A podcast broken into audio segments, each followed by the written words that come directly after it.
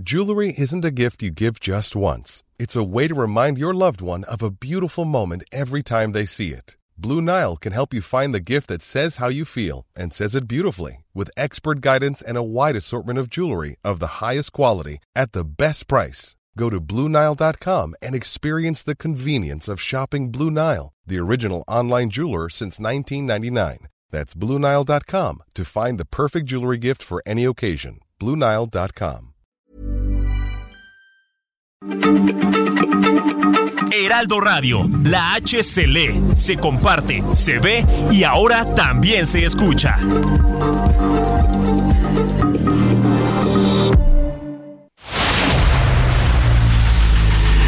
El dedo en la llaga.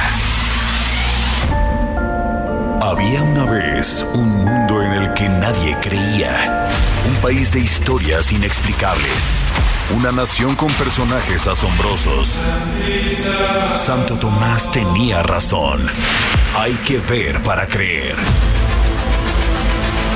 El México increíble, las verdades que duelen, la voz de los que callan, el dedo en la llaga. Infórmate, diviértete, enójate y vuelve a empezar. El Heraldo Radio presenta El Dedo en la Llaga con Adriana Delgado. Just let it slip. Yo. His palms are sweaty, knees weak, arms are heavy. There's vomit on his sweater already. Mom's spaghetti, he's nervous, but the surface he looks calm and ready to drop bombs. But he keeps on forgetting what he wrote down. The whole crowd goes so loud, he opens his mouth, but the words won't come out. He's choking how? Everybody's choking now. The clock's run out, time's up, over, plow. Snap back to reality. Oh, there goes gravity. Oh, there goes gravity. Choke. He's so mad, but he won't give up. Daddies, he know he won't have it. He knows his whole back to these ropes. It don't matter. He's dope. He knows that, but he's broke. He's so stagnant. He knows when he goes back to this mobile home. That's when it's back to the lab again, yo. This old rhapsody better go capture this moment and hope it don't. You better lose yourself in the music. The moment you own it, you better never ¿cómo están? Les saludo con mucho gusto. Soy Adriana Delgado, aquí por la frecuencia 98.5 del Heraldo Radio, del Heraldo Media Group, a través de todo el país. Así iniciamos este su programa favorito, El Dedo en la Llaga, y estamos escuchando a Eminem con esta famosísima canción Los Yusef, que además fue toda una, pues una, un éxito en sus tiempos, porque hablaba de toda esta convivencia de las pandillas en la película de ocho millas.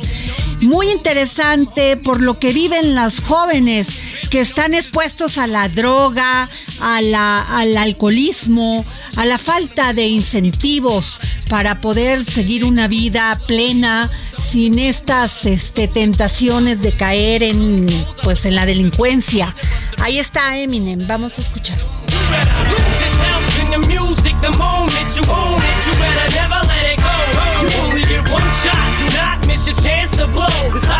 Bueno, y estamos con Claudia Juárez, ya la tenemos en la línea porque nos va a dar los últimos detalles de esta décima cumbre de líderes de América del Norte. Como ustedes, usted- ustedes ya saben, ayer llegó el presidente de Estados Unidos, Joe Biden, y en este momento pues ya aterrizó y se está trasladando Juste- Justin Trudeau, el presidente pues de, de primer ministro, perdón, de Canadá y tenemos a Claudia Juárez.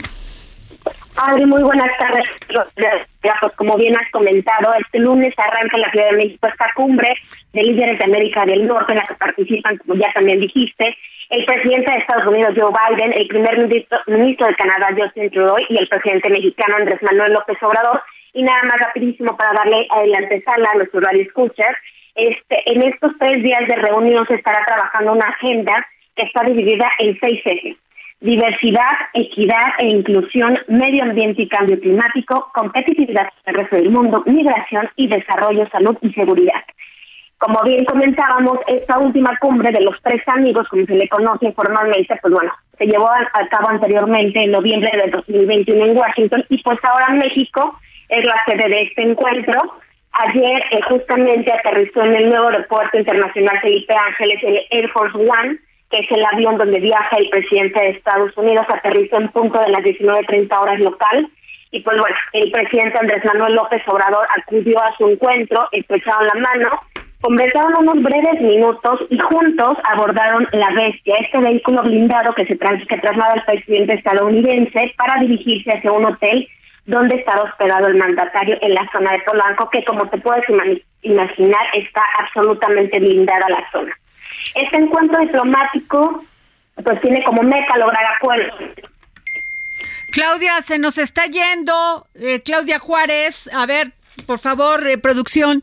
Eh, y ya tenemos también a Alejandro Ope en la línea. En unos momentos regresamos con Claudia Juárez para que nos siga informando. Y este, Alejandro, ¿cómo estás? Feliz año. Feliz año, Adriana. Feliz año la auditorio. Alejandro, a ver. Esta cumbre, décima cumbre de líderes de América del Norte, se da en este contexto. Eh, Ovidio Guzmán. ¿sí? Ovidio Guzmán, entre otros temas de, de, narcotráfico tan importantes para Estados Unidos como es esta, pues este, que están inundando su país con fentanilo. ¿Qué piensas de esto? Y ahorita te pregunto por otros temas. Mira, a ver, pero sí esto sí se da en, en el contexto de una crisis muy seria de consumo de drogas en Estados Unidos que está provocando una eh, un caudal enorme de muertes por sobredosis. Eh, más o menos hay como un poco más de 100 mil muertes por sobredosis en Estados Unidos. De ese total, como las dos terceras partes es producto del fentanilo. Y según los, el gobierno de Estados Unidos, una buena parte del fentanilo que está se está comercializando en, Estados Unidos provendría de México, ¿no? Y eso pues, le ha dado una urgencia enorme a la discusión sobre el narcotráfico sobre el narcotráfico en México. Y en ese, en ese contexto se inscribe el asunto de Ovidio. Ovidio de Guzmán eh, parece haber sido uno de los actores centrales en mm, trasladar el, el, fentanilo tradicionalmente se venía, venía, venía de China y se reexportaba a Estados Unidos. Eh, los chinos empiezan a meter controles serios a la exportación de producto terminado hacia 2018-2019 y empieza la producción pero es la exportación de precursores hacia México y la producción en México. Uno de los actores centrales, digamos, de esa transición parece haber sido Ovidio Guzmán, y es una de las razones por las cuales los Estados Unidos tenían eh, tal eh, tenían a, a, Ovidio Guzmán en, en, la mira. Eh, no, yo no creo que la captura la hayan programado para... Ah, Alex, ahí, eh, ahí tengo varias preguntas porque este el secretario de la Defensa dice que esta, esta, esta acción se llevó a cabo y se planeó durante seis meses. Es muy probable, sí, sin duda. Mira, no le llegas a una persona de esta naturaleza sin un largo proceso de seguimiento, de vigilancia, de eh, acumulación de inteligencia. Eh, no, no, no es de la noche a la mañana y no son, no, son detenciones fortuitas. y se va, se van, se va tendiendo un cerco, se va cerrando gradualmente hasta que surge una oportunidad para detonar un operativo de captura. Y eso es lo que parece haber sucedido. Eh, y eso, déjame es muy difícil agendar eso. Ok. Entonces es, muy difícil, es, muy difícil saber cuándo están, van a estar listas las condiciones y cuándo te va a surgir la oportunidad. Eso, por eso yo no creo que haya habido una especie de quid pro quo, ¿no? Entre la captura de Ovidio y la eh, y la cumbre, ¿no? Eso me parece, me parece que es exagerado. Ah, dicho lo anterior, sí es posible que en los últimos meses, de cara a esta cumbre y de cara a lo que viene en la agenda de cooperación entre México y Estados Unidos, sí ha habido un eh, un incremento en el intercambio de información entre México y Estados Unidos, si haya habido más un mayor sentido de urgencia en, eh, en, los esfuerzos para ubicar y eventualmente capturar a este personaje y a otros no de, la organización criminal em, y que esto haya sido en parte pues, esa, urgencia adicional haya, haya en parte producido esta captura. Pero no insisto yo creo que pensar que hay un que hay una relación mecánica y directa entre los dos hechos yo creo que es exagerado. Tengo otra pregunta, Alex. Eh, algunos analistas, este, de compañeros de nosotros en algunos medios, dicen que Ovidio Guzmán, pues no es el líder realmente de, de, la distribución, de la producción y distribución del fentanilo ni de los chapitos. Y por otro lado, también hay, este, algunos tratan de vincular todo lo que sucede en la Corte de Nueva York, en Nueva York con Gerardo García Luna y por otro lado también esta captura de Ovidio Guzmán.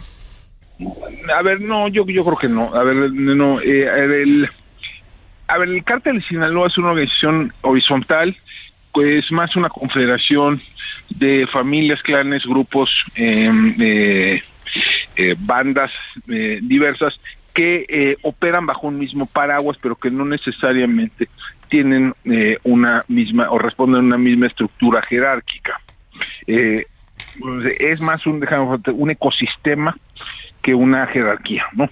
Eh, entonces, capturar, es cierto, puede, o sea, sin negar el mérito, ¿no? De dar con, con eh, Ovidio Guzmán, pues sí, ciertamente no es ni el único ni necesariamente el más importante de los de las cabecillas de esta organización criminal. Yo creo que tal sus hermanos, sus hermanos mayores, ¿no? Iván Archibaldo o Alfredo, tienen mayor peso, igualmente el Mayo Zambada, igualmente otros históricos, ¿no? Del, eh, de la organización criminal.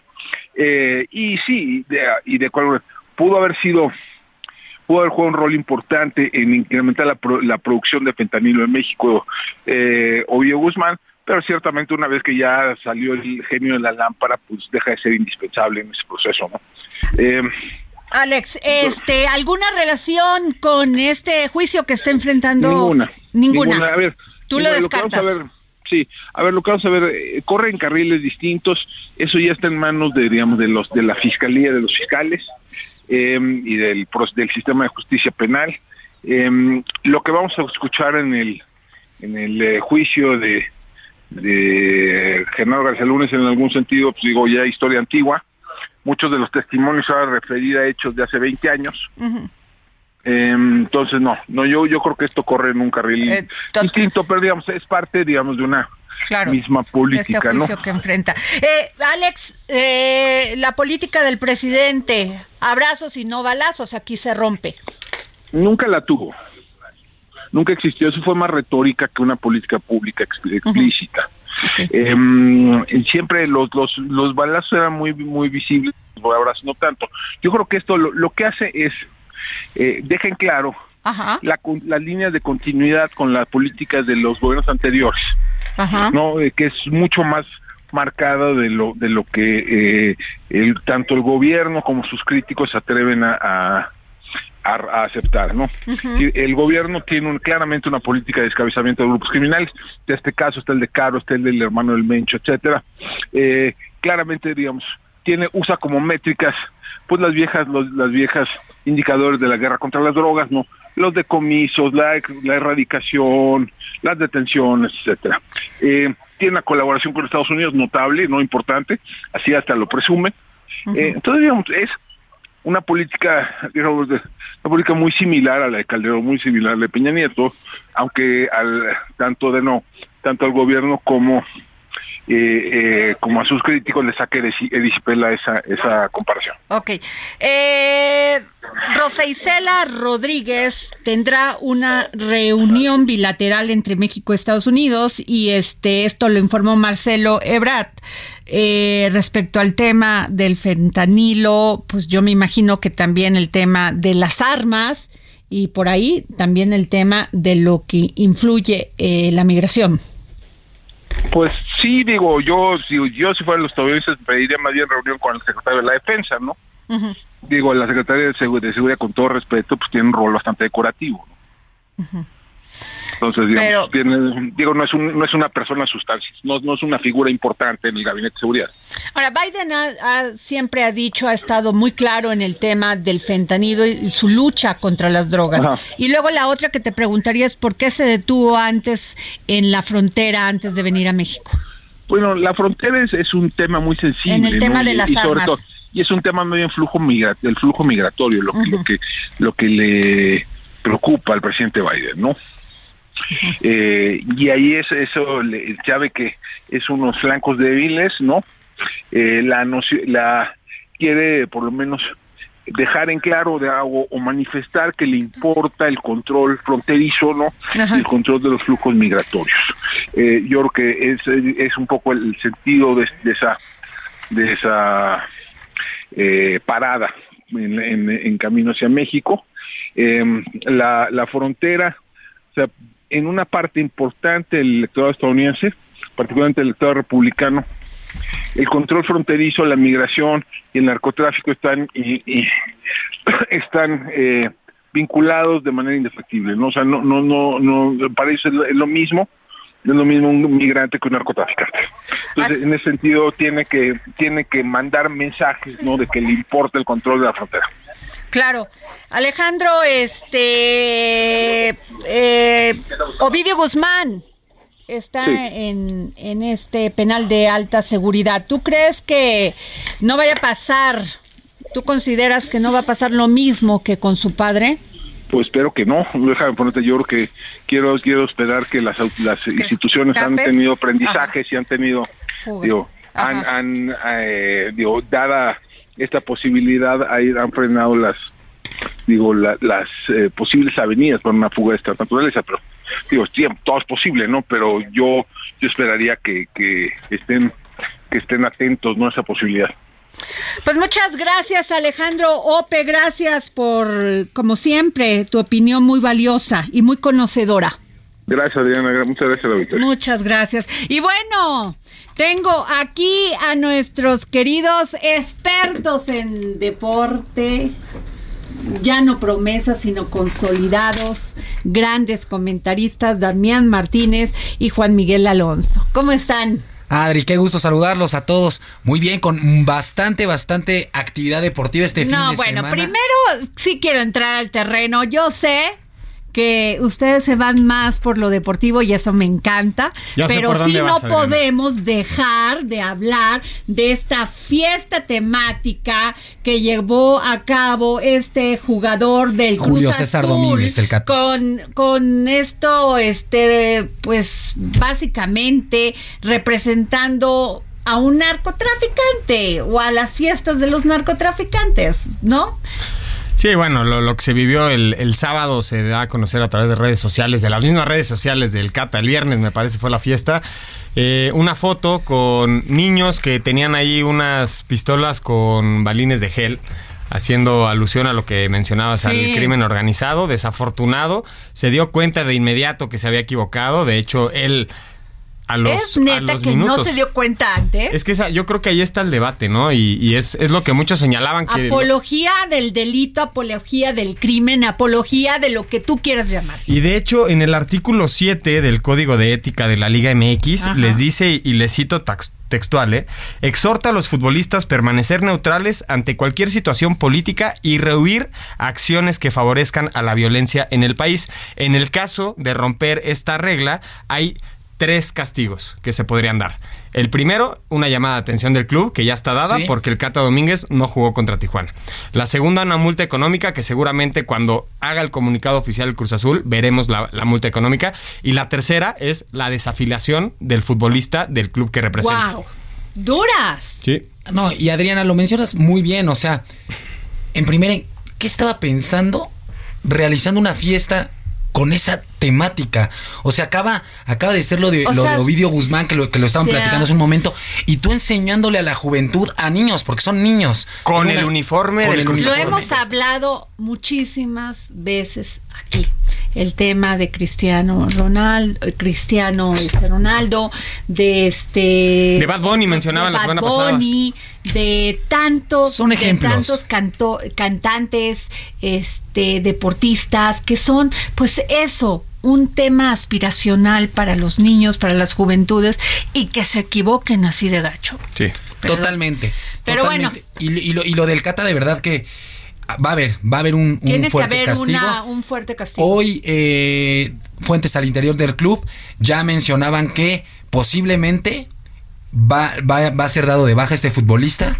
Le queda un año y medio de contrato Entonces, es una muy mala imagen, no solo para Cruz Azul, para la Liga MX, porque es una fotografía y, es algo que habla y rompe fronteras, traspasa fronteras y se habla mal. ¿no? Sobre todo los muertos que ha provocado el crimen organizado, cuántos niños Sin duda. Este, envenenados con el fentanilo, no podemos tener este 29 se dieron el operativo el mismo fin de semana que se va a acabar Imagínense si un deportista que finalmente es una fuente de desarrollo en lo emocional, en lo deportivo, deportivo para jóvenes, para niños, y sale haciendo una fiesta así, todavía la publica, qué poco criterio. Y hay que mencionar que no solamente estuvo el Cata Domínguez en la fiesta, también está Carlos Rodríguez, Charlie Rodríguez, que es el que hace el gol en el partido contra Tijuana para que hicieran el empate, Eric Lira y también Carlos Rotondi, que a ellos también se les va a investigar, pero obviamente tendrá una sanción diferente al Cata, porque el Cata literal fue pues el que qué equivocada se dio, ¿eh? Y este es un mensaje para todos. No, y además el Cata Domínguez, que de por sí no se ayuda en la cancha, ha sido uno de los futbolistas más criticados pues por ahí se va a quedar con su fiesta. Y con esta. Bueno, pero vámonos, tenemos cinco minutos. A ver, ustedes este, empiecen. A ver, ¿qué dejó este fin de semana? Más importante, al Necaxa le llenaron la canasta, le hicieron 3-2 en el Estadio Victoria. Me parece que el, Necaxa no tuvo un, buen pie para arrancar el torneo, pero me gustaría hablar acerca del arranque del América. Damián, mal partido en el, en el Azteca. Eh, uh. Mantener el cero frente a Querétaro en, tu partido inaugural no es como pretendes iniciar la temporada y más cuando te comparas. Mi Damián, lo sentimos. Sí, yo sé que están muy contentos aquí en la cabina por el eh, empate de las Águilas, uh. pero asimismo hablar de la victoria de los Pumas, que el primer tiempo les fue muy mal y después Dani Alves hace la, hace, se hace presente con una asistencia y después Dineno, desde los 11 pasos, le da la primera victoria a Rafa Puente del Río. Bien, Pumas, bien esta nueva era de Rafa Puente del Río, este técnico que también ha sido criticado. Eh, los Pumas bien, no tienen un buen primer tiempo, bien lo mencionas, Alonso, pero el segundo tiempo ya, ya se ve un equipo más estructurado, con una mejor transición entre, entre líneas. Bien cobrado el penal, dudoso, ¿eh? Dudoso el, penal, muy polémico. Ajá. Pero lo hace efectivo. Juan Dineno no tiene la culpa y el comandante marca el 2 por 1. Y una noticia que se dio hoy muy importante a nivel del fútbol internacional. Gareth Bale, este futbolista galés oh. seleccionado, dice adiós a las canchas. Raro, ¿eh? Porque tiene 33 años. Y es un futbolista que estuvo 8 años en el Real Madrid, compañero muy compañero de Cristiano Ronaldo en la época dorada de los dos con los merengues. Sí, la eterna comparativa era entre Gareth Bale y Cristiano. Obviamente no hay discusión de quién es mejor, pero Gareth Bale logró lo que Cristiano Ronaldo siempre quiso, que era un gol de chilena en la final de la Champions en el 2018 frente a Liverpool hace un golazo. Cristiano lo hace en la semifinal contra la Juventus, pero sí se retira y me parece que es un futbolista de otra época por cómo juega, por cómo se dieron las condiciones para su éxito y, la época del retiro, ¿no? A los 33 años actualmente es muy raro verse, ver a un futbolista que está en plenas condiciones físicas. Obviamente mencionar que toda la carrera arrastró muchas lesiones, pero que se retiren a los 33 es rarísimo. Oigan, y hay un seleccionado que estuve leyendo el fin de semana que se lo quieren llevar para este para equipos de, de Europa, a ver cuál. Mira, Luis Chávez está dentro de la conversación, pero al momento le ofrecieron que lo compraran en Monterrey, lo mismo que le pasó a Pizarro en su momento, pero él dijo, si yo me voy a Monterrey va a ser más difícil que yo me vaya a Europa, entonces yo priorizo lo que está dentro de mi estructura de carrera y es saltar del Pachuca a Europa. Y no a otro equipo para que gane más dinero y sea más difícil que me vaya a Europa. Y también el que mencionas a mi querida Adriana es Uriel Antuna, que hoy este Cruz Azul también, Cruz Azul. Este, al parecer no le abre las puertas, no se llega a una negociación con el Panathinaikos de Grecia, este equipo protagonista en el fútbol griego, eh, no llegan a una negociación. Exactamente. Y este y al parecer Antuna se va a quedar en el fútbol mexicano. A mí me parece en lo personal que no tiene condiciones para ir a jugar al fútbol europeo. Me parece que es más localito. Me, parece que medianamente, medianamente este futbolista no da, no da en los momentos, en los momentos bravos, en los momentos donde los partidos se ponen calientitos y tienes que ser un referente, no, no, no lo hace, no lo hace Antuna, se queda, se tira. A mi gusto, es un futbolista que queda de ver en los momentos que se pone, donde te tienes que poner o echar el equipo al hombro, es un futbolista que queda mucho a deber. Tenemos un minutito. Tenemos un minutito, a ver, díganme. Ah, lo más importante para este fin de semana, ya está lista la ronda de comodines de la NFL, los 49 contra, lo, contra Seattle, los Bills contra Miami, los Bengalíes de Cincinnati van a jugar contra los Ravens, Jaguares de Jacksonville contra los Chargers, los Vikingos de Minnesota, venga ahí mis Vikingos contra los Gigantes de Nueva York y los Bucaneros van a jugar contra los Cowboys. Ahí es Tom Brady contra los Cowboys. Vamos a Ahí ver. Ahí es Tom Brady hasta el divorcio. hasta suerte tuvo a ver Tom si no Brady. está deprimido. Hasta suerte tuvo Tom Brady. Hace años no se calificaba con un score negativo y los bucaneros lo y lograron. lo hizo, sí. Muy, muy bien por Tom Brady, que A ver. sin duda O sea, no está deprimido. No, No. no, con, con No. tantos anillos Sigue de, tirando de campeón. Sí, sí, sí, sí. Pues ha sido un placer, mi querida Adri, como Muchas siempre, tenerte gracias, informar. Damián Martínez, Juan Miguel Alonso, muchísimas gracias por estar aquí en El Dedo en la Llaga. Aman su sección aquí en El Dedo en la Llaga, así que... Y nosotros a ustedes, señores. ¿eh? Muchas gracias, un placer como Nos vamos siempre. a un corte y regresamos para seguir poniendo el dedo en la llaga. Sigue a Adriana Delgado en su cuenta de Twitter. Arroba Adri Delgado Ruiz. Además, te invitamos a enviar tus opiniones y comentarios en texto o por mensaje de audio a través de WhatsApp al 55 2544 3334. Y si quieres escuchar El Dedo en la Llaga de El Heraldo Radio, en cualquier momento y donde quiera que te encuentres, descarga el podcast disponible en Spotify y iTunes.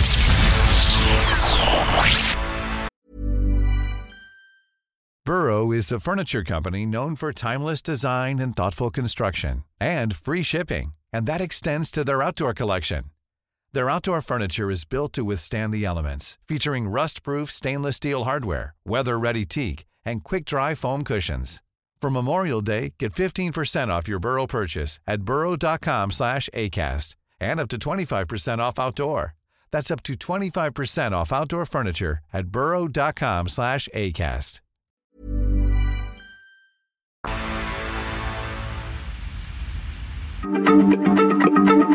Heraldo Radio, la H se lee, se comparte, se ve y ahora también se escucha.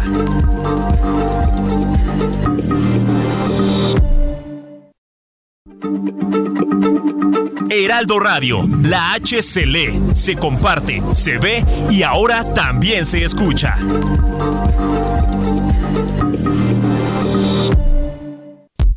Sigue a Adriana Delgado en su cuenta de Twitter en arroba Adri Delgado Ruiz. Y envíanos tus comentarios vía WhatsApp al 55 25 44 33 34 o 55 25 02 21 04.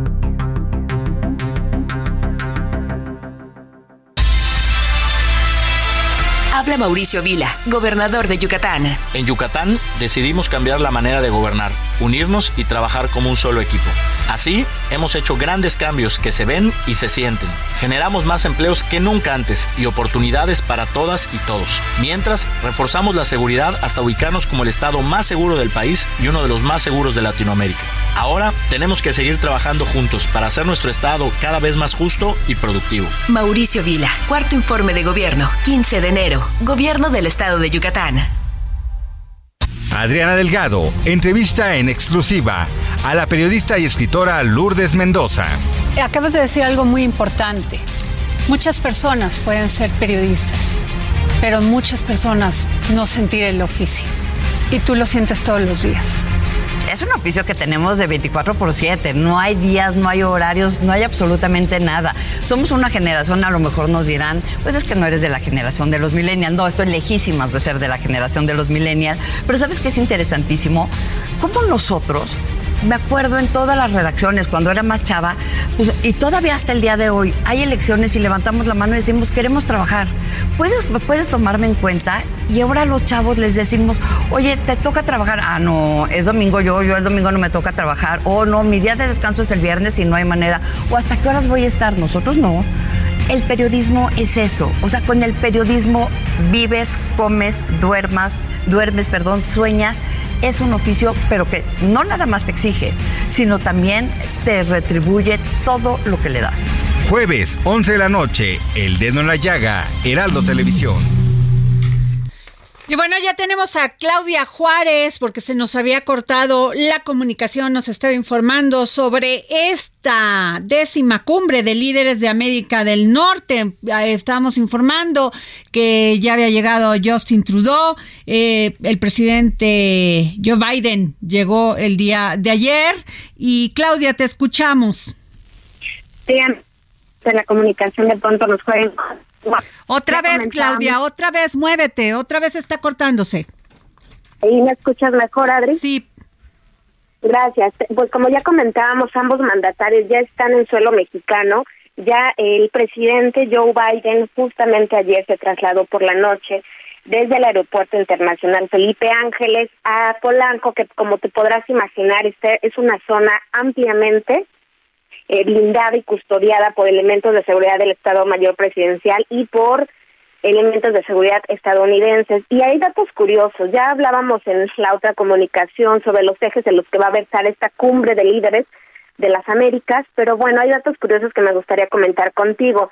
Eh, resulta que, bueno, en este trayecto, en mucho desde que se inauguró el, el nuevo aeropuerto, se ha hablado bastante de las complicaciones de los traslados y pues bueno, el presidente Andrés Manuel López Obrador se trasladó a la zona de Polanco con el presidente Joe Biden en este vehículo que, es conocido como la Bestia, un auto de lujo, un Cadillac que corre a una velocidad de hasta 300 kilómetros por hora. blindado. Blindadísimo. ¿Te imagínate el nivel de blindaje? No hay manera. Pero bueno, lo curioso del asunto es que un mortal como yo podría hacer hasta tres horas al AIFA y pues bueno, el presidente Joe Biden no se iba a dar ese lujo y hicieron un recorrido de aproximadamente una hora. Ante, fue mucho, ¿eh? Podrían haber este pedido que fuera mucho menos eh, de tiempo. Mucho menos, pero, pero bueno, entonces ahí hay un dato curioso. Pues resulta, Adri, que el pool de prensa que acompaña al presidente Joe Biden en su visita a la Ciudad de México describió este trayecto nada más y nada menos que con baches desde el Aeropuerto Internacional Felipe Ángeles hasta la sede del hotel donde el mandatario está hospedado claramente el, el, área de prensa que lo acompaña pues destacó a su, a su público, a su área de información que está lleno de baches. Si bien comentamos que se hicieron un traslado de cuando menos una hora que sirvió para entablar una comunicación entre ambos mandatarios, pues resulta que lo que más se destacó en el pool de prensa justamente es el, toda la zona bachosa, exacto. Oye, Claudia, ¿dónde se hospeda eh, Justin Trudeau? ¿También en el mismo hotel o en otro? También están están hospedados en la zona de Polanco. Ah, ok, ah, ok, pero no en el mismo hotel. No, pero están custodiados hasta los dientes, seguramente. O sea que no es, buen, no es buena idea andar por Polanco en estos momentos. La gente que no necesite eh, tener ninguna actividad en esta zona, pues claramente eh, evitarlo justamente para evitar cualquier complicación por el tema de seguridad, porque recordemos que los mandatarios se van a reunir hoy por la noche, mañana y hasta el próximo Van a tener una cena el día de hoy con sus esposas, que hablaban de cena trilateral, que todo el mundo decía, ¿cómo? A ver, ¿cómo cenas trilateralmente? Pero bueno. Así lo, así lo, así lo manejaron. Y te quiero hacer un comentario porque antes de llegar el el primer ministro, perdón, Justin Trudeau a México, había dicho que tanto el presidente de Joe Biden de Estados Unidos como yo, decía Justin Trudeau, eh, primer ministro de Canadá, este, le vamos a dejar bastante claro al presidente Andrés Manuel López Obrador de que debe de entenderse como una forma de ayudar a México a desarrollarse para atraer inversiones de empresas de Canadá y México y todo esto por el tema de cambiar o sea que van a tratar de convencer al presidente Andrés Manuel López Obrador de cambiar las políticas de energías de México. Pues es que el dedo eh, no se quita del renglón, está claramente estas consultas en el marco del TEMEC y pues todos están echando este, las cartas a la mesa. Aquí es, es sabido en el programa, muchos especialistas han dicho la importancia porque se alcance una conciliación durante estas consultas, porque si no sería demasiado costoso para México. Y bien comentabas, el primer ministro canadiense, Justin Trudeau, eh, dijo que discutirían con sus homólogos de México y Estados Unidos una agenda para fortalecer nuestras economías crear buenos empleos y construir un futuro mejor para las personas en toda América del Norte. Claramente, pues entre líneas y muy expuesto se puede entender que todos tienen la intención de llegar a un acuerdo. Así, tienen que ser muy inteligentes los funcionarios del gobierno mexicano para alcanzar estas, estos acuerdos y evitar el panel, que a todas luces no convendría a México. Pues bueno, muchas este, gracias Claudia Juárez, gracias por tu reporte. Ah, ah este, Ángel Arellano. ¿Por qué te traigo de Edgar? ¿Qué? barbaridad. sí, es que, eh, eh, que, a usted que nos escucha, buenas tardes. Desde la semana pasada manda, dice, dice Edgar. Edgar. Fíjese nada más. Me y me algún Edgar, te estoy hablando. Y ¿qué onda? Oye, Ángel, a ver, este, híjole, a ver. Cambiamos, cambiamos de, de, este, pues de estado de ánimo, Adriana, porque quiero informarle a usted, a ti Adriana, que circula en redes sociales un video de una mujer que está en la cantina La Polar. Es una cantina muy popular aquí en la Ciudad de México por la birria que venden y porque pues se puede ir a echar trago ahí, ¿no? Ahí en circuito. ahí en Colonia San Rafael. ahí pasa. Interior, ahí a una lateral del circuito interior y la Colonia San Rafael. Pues el video es de anoche y aparece una mujer que denuncia que los trabajadores de esta cantina están golpeando a su acompañante mientras que ellos lo niegan, pero resulta que este hombre falleció presuntamente por los golpes. Vamos a escuchar parte de este del audio de este video. Estoy aquí en la Polar. Estoy aquí en la Polar, por favor ayúdenme, porque mi amigo Monroy, eh, mi amigo Monroy está ahí. Le están pegando, no, le están pegando, no, le están pegando, le están pegando. Por favor ayúdame. Porque le están pegando. Le están pegando. Le están pegando. Tú sabes que yo no estoy mintiendo. ¡No! Dejaron que se muriera, dejaron que se muriera. Pues ahí está el audio. La Polar a través de sus redes sociales manifestó su preocupación por lo que ocurrió anoche y se dijo comprometida a colaborar con los hechos. La Fiscalía está investigando y la Secretaría de Seguridad Ciudadana detuvo a un hombre de 45 años identificado como Román N por su presunta relación en el homicidio. La víctima es eh, Antonio Monroy Jiménez, de 59 años, fue agredido por los empleados y pues lo dejaron inconsciente allá afuera tirado. El, detenido, a parecer, era el capitán de meseros. sí, lo que se maneja que es... ¿Tienes lo que dijo la, la delegada de la Cuauhtémoc? Ah, efectivamente, esta tarde la alcaldesa Sandra Cueva se presentó ahí afuera del restaurante, mandó un video y el mensaje central es que dice que va a luchar jurídicamente para que no vuelva a abrir este establecimiento. Vamos a escucharla. Me voy a encargar jurídicamente de que este lugar no vuelva a abrir sus puertas.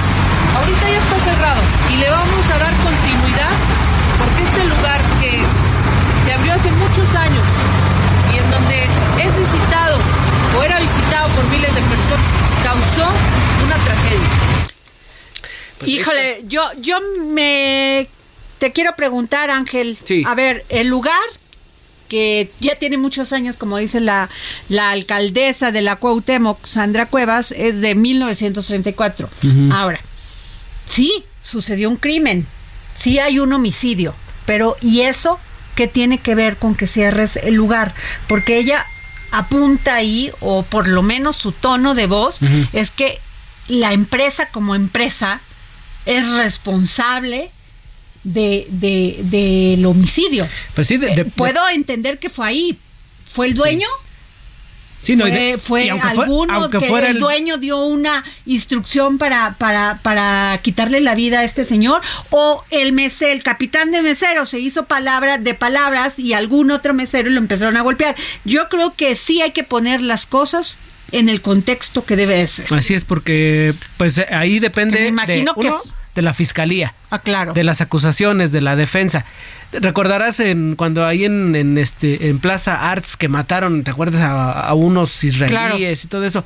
O sea, el, la, el restaurante, pues ¿qué onda? Pues aquí ocurrió el homicidio, ¿no? Finalmente. Pero por eso vas a eh, cerrar un restaurante. Exactamente. era, era tu trabajador, pues sí, ya está detenido. no son las únicas fuentes de empleo ahí. Sí. O sea, yo creo que, que así como lo dice la. Sin minimizar lo delicado, lo delicado que es que. No, terrible lo que pasó, el involucramiento que se ve que la señora le está diciendo, están golpeando a Monroy, como ella le llama y que el mesero se dice, no, no, no le están haciendo nada. Bueno, Sí, pues, sí hay, tendrán que haber investigaciones. Finalmente haciendo política, ¿no? De, bueno, vamos al metro. Sí, este, vamos con Gerardo Galicia porque, pues, eh, usted eh, sabrá seguramente que el sábado hubo otro accidente, una joven fallecida, decenas de lesionados y el servicio está interrumpido. Pero ¿qué ha pasado? Vamos con Gerardo Galicia. Adelante, Gerardo, muy buenas tardes.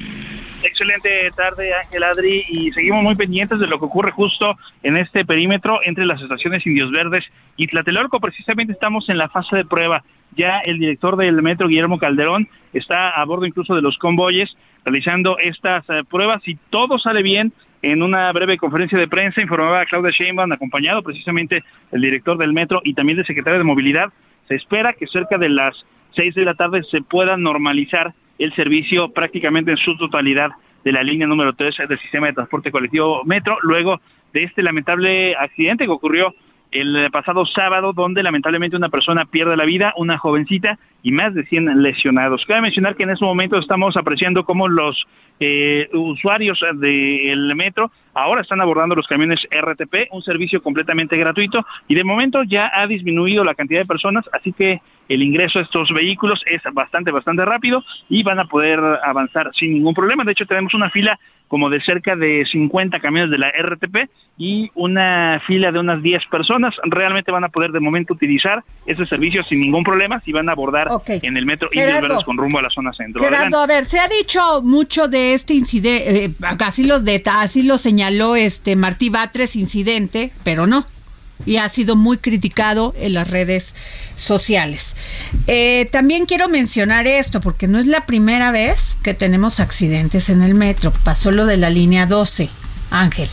Pero en 1975, a seis años de su inauguración, se registró el primer accidente y más mortífero de esa fecha en el metro. 31 personas fallecidas y 70 heridas fue el saldo que dejó un choque en la estación Viaducto. Esto fue en 1975. En 2015 pasarían 40 años para que se volviera a ocurrir otra tragedia en el metro, esta vez en la estación Oceanía. El 4 de mayo de ese año a las 6 de la tarde este, pues en esto eh, dejó 12 personas heridas. Estación Politécnico en 2016. Sí, se, descarrilaron los dos últimos vagones de un tren que circulaba interno, en la terminal de la línea número 5, estación Tacubaya, línea 1. El 11 de marzo, perdón, del 2020, el 11 de marzo se registró una colisión de dos trenes también. Línea 12, Sí, esa es la. Está terrible. más terrible, sí. Y en este momento, pues esto de la línea 3. De la línea. No, o sea, eh, no estoy diciendo que justifiquemos. No, no lo estoy diciendo. Es terrible lo que está pasando en el metro. Es terrible que se den estos accidentes. Es terrible. Pero lo que no es cierto es que nada más aquí, en este sexenio, esté pasando. Tengo en la línea al diputado este Ángel Fausto Zamorano del PRI. Diputado, ¿cómo está? Bien, buenas tardes, Adriana. Muy buenas tardes, diputado. Diputado, eh, mucho se ha dicho que, que, este, que, el, que el metro no tiene el suficiente presupuesto para hacerse cargo pues de estos daños que se ocasionan como pues en todos estos accidentes siempre tiene que ver mucho pues también el error humano y no atenderlo a tiempo. Pero también se dice que pues que los gobiernos no tienen los presupuestos que le, que le aprueban los, los los congresos. ¿Usted qué me dice? Bueno, pues todo incidente es, lamentable y en el metro pues mucho más porque 800 millones de personas al año aquí en la Ciudad de México utilizamos el metro, ¿verdad? Y como todo percance pues debe prestársele mucha atención y dar solución a las causas que tienen que, que son varias pueden y que pueden atenderse y solucionarse siempre y cuando haya determinación de los tres niveles de gobierno. ¿Cuáles serían esos tres eh, aspectos que se tienen que atacar con todos los datos de fechas que usted, que, usted mencionó y que hemos vivido todas las gentes que nacimos en la Ciudad de México, que ahí vivimos, pues sí son, son lamentables, pero se requiere verdaderamente un presupuesto suficiente y eficiente. Quiere decir que... ¿Por, qué se dice que a lo mejor en el, en el Congreso local, en la Asamblea, este no se aprobó el suficiente presupuesto para el metro? Bueno, lo, se, se, se, aprobó lo que lo que se lo que lo que lo que propusieron. o sea, por dinero no hubo un tema. No, no es un tema, pero, pero no es suficiente. No es suficiente porque hay varios aspectos que influyen en los en los accidentes. Se requiere un, mantenimiento permanente, preventivo y, de, y programado de alta calidad. Si no hay, si no existe esto, pues por más presupuesto que haya, si no es eficiente, no se va a solucionar. Debe haber una capacitación y perfeccionamiento del personal de todas las especialidades, no solamente los que manejan el, el, el, vehículo, los que intervienen en el, en el sistema porque se requiere un hay que hay que ver también el agotamiento del material usted lo dijo en 1975 a los seis años de su de su fundación que yo que yo lo que yo lo que yo lo viví este ese ese, ese momento nos, extrañó muchísimo pues es que también hay agotamiento del material y ahora como todo no diputado o sea como en todo o sea se tienen que estar dando mantenimiento constante. Y sustituyendo también claro. que es como, así como usted cambia de vehículo debe de cambiarse de, equipo de equipo del, metro y de cualquier sistema. Ahora ya cobró que se tomaran medidas y que el subdirector de operación Ángel Arellano este fuera pues despedido, yo creo que investigado, no solamente despedido. Así es, pues ya, ya hay un, nuevo titular, es Francisco Echevarri Hernández quien toma la subdirección general de operaciones del metro después de pues sustituirse a Alejandro García. ¿Cómo ve usted esto, diputado? En cuanto, en cuanto a quienes sean responsables de cada aspecto que se presente, pues las autoridades competentes conocen sus funciones, conocen sus obligaciones para prever y dar seguimiento oportuno a todo problema que se presente.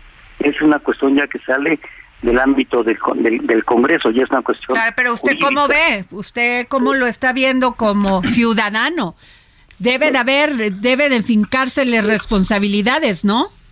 Por supuesto que tiene que investigarse a qué se ha debido, a qué se ha debido el percance como los anteriores, que como lo señalamos puede deberse al mantenimiento, a la falta de presupuesto, a la falta de capacitación, el personal que existe ahorita está bien capacitado, tiene, tiene la verdadera preparación para hacer frente a cualquier contingencia que se presenta en muchas ocasiones sin, sin, sin, sin preverlo. Muy bien, Ángel. Diputado Fausto Zamorano, le saluda Ángel Arellano.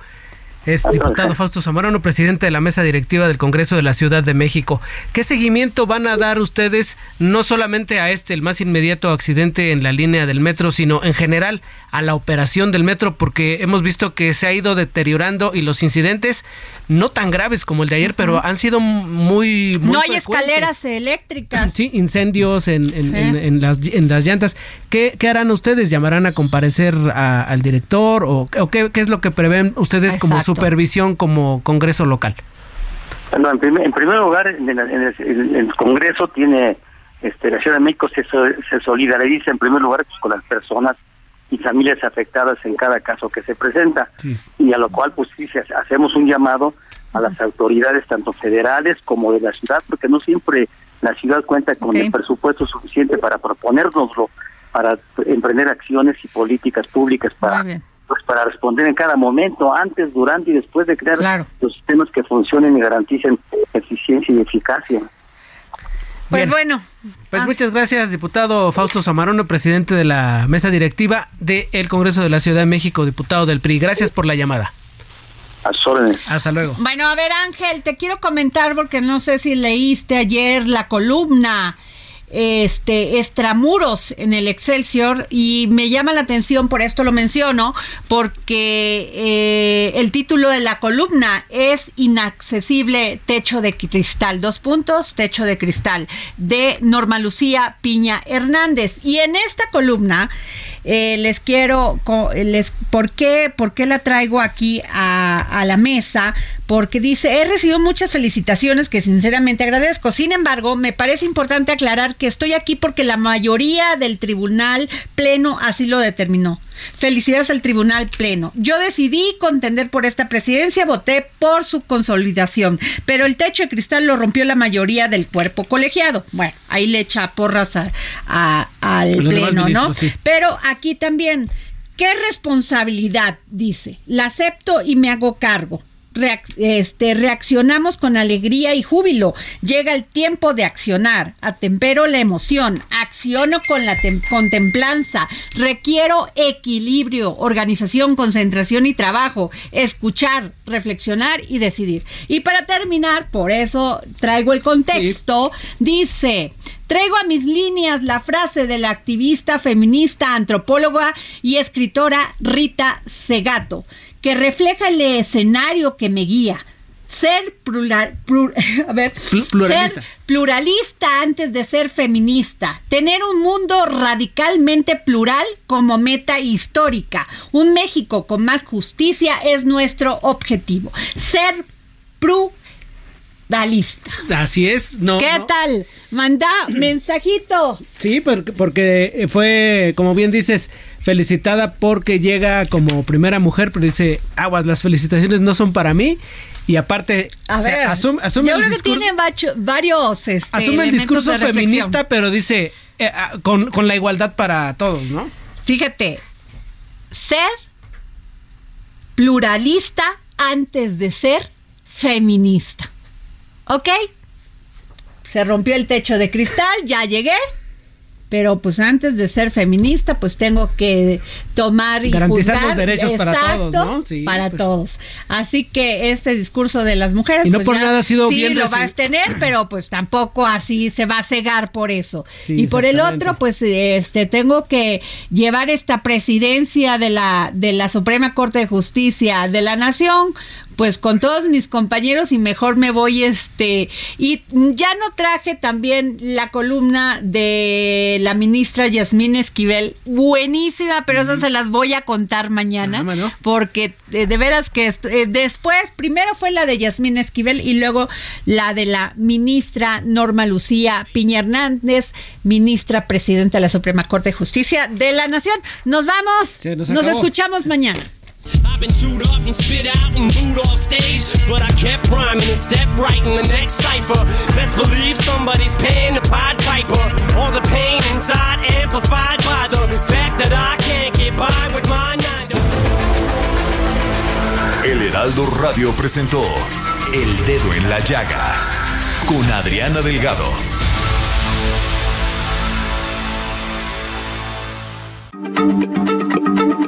Heraldo Radio, la H se lee, se comparte, se ve y ahora también se escucha.